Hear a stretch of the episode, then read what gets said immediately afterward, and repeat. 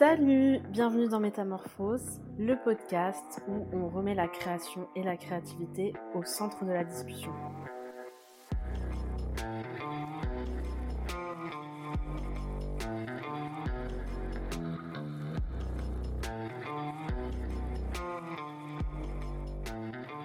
Salut tout le monde et bienvenue dans ce nouvel épisode d'Étincelle, les formats courts de Métamorphose où on parle de façon un peu plus intime.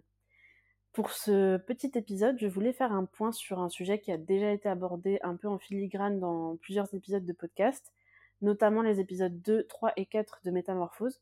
Mais comme c'est un sujet qui me tient un peu à cœur, je voulais en faire un épisode dédié pour en parler une bonne fois pour toutes et régler cette question. Lors de plusieurs épisodes du podcast, donc, on a abordé la question du rapport aux autres et de la gestion des retours qu'on peut avoir sur ce qu'on crée. C'est un sujet qui revient très souvent quand j'en parle autour de moi et ça me choque pas du tout parce que parler de ce qu'on crée dans son coin, c'est un peu lui donner toute une autre dimension, c'est le rendre réel, c'est un peu le perdre pour qu'il ait vu sa vie ailleurs. Et c'est aussi finalement s'élever un peu au rang de créateur, créatrice, voire même d'artiste. Et franchement, à qui ça fait pas un peu peur Mais je suis persuadée que pour avancer quand on se lance dans une activité artistique, il faut un peu se confronter aux autres et à leurs avis. Et j'aimerais un peu, par le biais de cet épisode de podcast, vous donner envie de montrer à votre tour vos créations au grand jour. Alors prenez de quoi noter, c'est parti pour les 5 raisons de parler de ce que vous faites aux autres. La raison numéro 1, c'est que vous aurez des retours qui vous aideront à vous améliorer. Alors, les retours, moi je trouve que c'est à la fois quelque chose qui fait peur, mais aussi un peu le truc qu'on attend avec une espèce d'excitation. La raison, elle est simple, c'est que selon les dix retours, ça peut soit nous rebooster pour continuer et s'investir encore plus, soit au contraire nous démoraliser et nous donner envie de tout arrêter. Et le problème, c'est qu'on sait pas trop ce qui va se passer tant qu'on n'a pas effectivement parlé de ça autour de nous. Alors, je vais être honnête avec vous, moi-même, j'ai mis un peu de temps à commencer à parler de ce que je faisais dans mon coin. Et même quand j'ai commencé à en parler, je l'ai fait petit à petit. Voilà, j'en ai parlé à une personne, puis deux personnes, puis trois personnes certaines à qui je tenais beaucoup, certaines que je connaissais à peine. Et je vais pas vous mentir, j'étais paralysée moi aussi par la peur qu'on se moque, qu'on trouve pas ça intéressant, qu'on comprenne pas trop ce que je fais, et tout un tas de frayeurs que je me faisais moi aussi. Mais aujourd'hui, avec le petit recul que j'ai d'avoir commencé à en parler sérieusement à mes proches et à des moins proches d'ailleurs, bah en fait, si je devais revenir en arrière, je me dirais de pas avoir autant de craintes et de commencer à en parler plus tôt parce que finalement, en en parlant autour de moi, j'ai pu recueillir des avis et des ressentis qui m'ont permis de choisir quelles orientations donner à mes différents projets.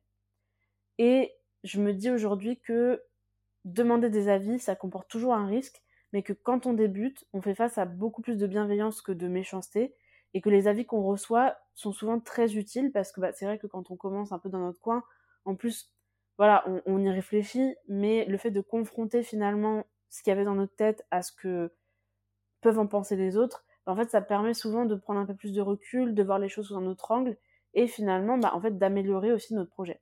Donc, il faut pas trop, à mon sens, se focaliser sur ce qui pourrait potentiellement, hypothétiquement arrivé de mal, mais aux conséquences positives que ça peut avoir sur nos activités. La raison numéro 2, c'est que ça vous forcera à aller au bout des choses. Je sais pas vous, mais pour moi, ça a toujours été plus facile de faire les choses quand j'avais quelqu'un qui attendait après moi. Parce que quand je commence à travailler sur quelque chose et que je suis la seule au courant, je vais pas mentir, j'ai un peu tendance à me discipliner un peu moins euh, pour me mettre dessus. Et souvent, bah, ça termine euh, juste en quelque chose d'inachevé. Et honnêtement, c'est un petit peu dommage. Bon, peut-être pas pour tous les projets que j'ai commencé dans ma vie, mais pour un certain nombre, voilà, je pense que c'est dommage de pas en avoir parlé plus tôt parce que ça m'aurait un petit peu forcé à m'y mettre sérieusement. Alors, en parler autour de soi, ça met une pression indéniable, ça c'est sûr, mais parfois c'est le fait de savoir que d'autres personnes attendent après euh, l'ouvrage terminé, on va dire, ou même pire, d'avoir des gens qui nous demandent des nouvelles. Voilà, t'en es où? Alors, du coup, ça avance ton projet? Euh, Qu'est-ce que t'as fait récemment? Bah, En fait, très clairement, ça aide à s'investir, à ne pas lâcher quand ça devient un petit peu compliqué, parce que ce moment arrive toujours à un moment donné, il faut pas se leurrer sur ça. En tout cas, pour moi, c'est un facteur qui joue énormément. Alors, je dis pas que toutes les choses dont j'ai parlé autour de moi, je les ai terminées et elles étaient parfaites. Mais au moins ça me donne un petit coup de pied aux fesses pour avancer mes projets et peut-être terminer sur quelque chose d'abouti. Finalement, c'est un peu une façon de prendre un engagement, même si bon, c'est un engagement un peu light, hein, on est d'accord, euh, on a demandé personne en mariage, mais quand même, ça avait une petite pression qui peut être bénéfique pour se motiver à finir ce qu'on a commencé. La raison numéro 3, c'est que ça vous aidera à structurer votre projet si vous en avez un. Parce que parler de ce qu'on fait en petit comité, ça a plein d'avantages. Et notamment, ça permet de s'exercer à expliquer les activités dans lesquelles on s'est lancé, ce qui est utile pour pouvoir un jour en parler devant un plus grand nombre de personnes et probablement des personnes qu'on connaîtra pas aussi bien.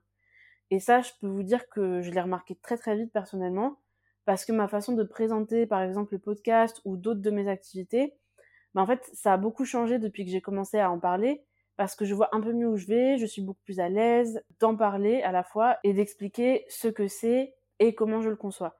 Et ça, je le dois vraiment à l'expérience d'avoir dû l'expliquer en long, en large et en travers plusieurs fois à des personnes différentes, des personnes qui me connaissaient, des personnes qui ne me connaissaient pas, des personnes qui avaient des façons différentes de voir. Et autre chose importante, parler de ce qu'on fait autour de soi, c'est pas uniquement présenter son projet et attendre que soit la foudre nous tombe dessus, soit les fleurs nous tombent dessus. C'est aussi un échange et c'est aussi avoir des personnes en face de nous qui nous posent des questions, qui essayent de comprendre ce dans quoi on est en train de s'investir. Et ça aussi, mine de rien, ça aide à mieux structurer sa pensée et à solutionner des questions ou des problèmes auxquels on n'avait même pas encore pensé. Donc finalement, je dirais que parler de ce qu'on fait, ça nous aide à clarifier certaines choses dans nos projets, à les structurer et aussi ça nous fait gagner pas mal de temps en réalité. La raison numéro 4, c'est que plus vous le ferez et plus ce sera facile à faire.